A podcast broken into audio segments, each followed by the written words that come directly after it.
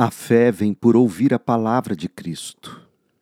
Hoje, na carta de Paulo aos Romanos, capítulo de número 5.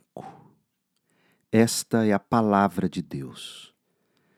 Portanto, uma vez que pela fé fomos declarados justos, nós temos paz com Deus por causa daquilo que Jesus Cristo, nosso Senhor, fez por nós. Foi por meio da fé que Cristo nos concedeu esta graça que agora desfrutamos com segurança e alegria, pois temos a esperança de participar da glória de Deus. Também nos alegramos ao enfrentar dificuldades e provações, pois sabemos que contribuem para desenvolvermos perseverança, e a perseverança produz caráter aprovado e o caráter aprovado fortalece nossa esperança. E a esperança não nos decepcionará, pois sabemos quanto Deus nos ama, uma vez que, que Deus nos deu o Espírito Santo para nos encher o coração com seu amor.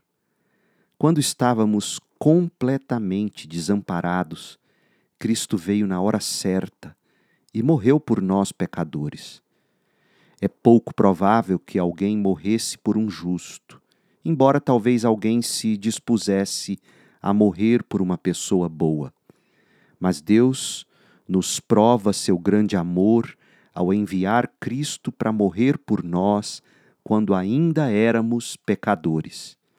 E uma vez que fomos declarados justos por seu sangue, certamente seremos salvos da ira de Deus por meio dele.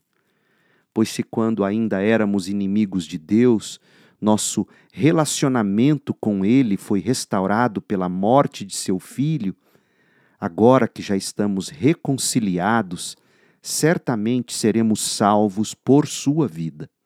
Agora, portanto, podemos nos alegrar em Deus, com quem fomos reconciliados por meio de nosso Senhor Jesus Cristo. Quando Adão pecou, o pecado entrou no mundo. E com o pecado entrou a morte, que se estendeu a todos, porque todos pecaram. É fato que as pessoas pecaram antes que a lei fosse concedida. Mas porque ela não existia, seus pecados não foram levados em conta. Mesmo assim, do tempo de Adão até o de Moisés, todos morreram, incluindo os que não desobedeceram a uma ordem explícita de Deus, como Adão desobedeceu.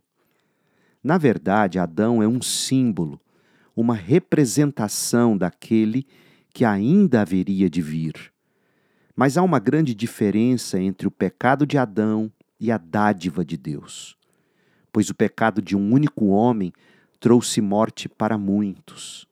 Ainda maior, porém, é a graça de Deus e sua dádiva que veio sobre muitos por meio de um único homem, Jesus Cristo. E o resultado da dádiva de Deus é bem diferente do resultado do pecado de um único homem. Pois enquanto o pecado de Adão levou à condenação, a dádiva de Deus nos possibilita ser declarados justos diante dele, apesar de nossos muitos pecados a morte reinou sobre muitos por meio do pecado de um único homem. Ainda maior, porém, é a graça de Deus e sua dádiva de justiça. E todos que a recebem reinarão em vida por meio de um único homem, Jesus Cristo. É verdade que um só pecado de Adão trouxe condenação a todos, mas um só ato de justiça de Cristo removeu a culpa e trouxe vida a todos. Por causa da desobediência a Deus de uma só pessoa, muitos se tornaram pecadores. Mas por causa da obediência de uma só pessoa a Deus, muitos serão declarados justos. A lei foi concedida para que todos percebessem a gravidade do pecado, mas à medida que o pecado aumentou, a graça se tornou ainda maior. Portanto, assim como o pecado reinou sobre todos, e os levou à morte, agora reina a graça que nos declara justos diante de Deus e resulta na vida eterna por meio de Jesus Cristo, nosso Senhor. Termina aqui a leitura da palavra de Deus. Eu sou o pastor Leandro Peixoto, lendo a Bíblia Sagrada. A versão que li foi a NVT, nova versão transformadora da editora Mundo Cristão. Para mais conteúdo bíblico, acesse o site da Segunda Igreja Batista em Goiânia, cibgoiania.org. E o nosso canal no YouTube é só buscar Pastor Leandro B. Peixoto. Que a graça de Cristo esteja com você.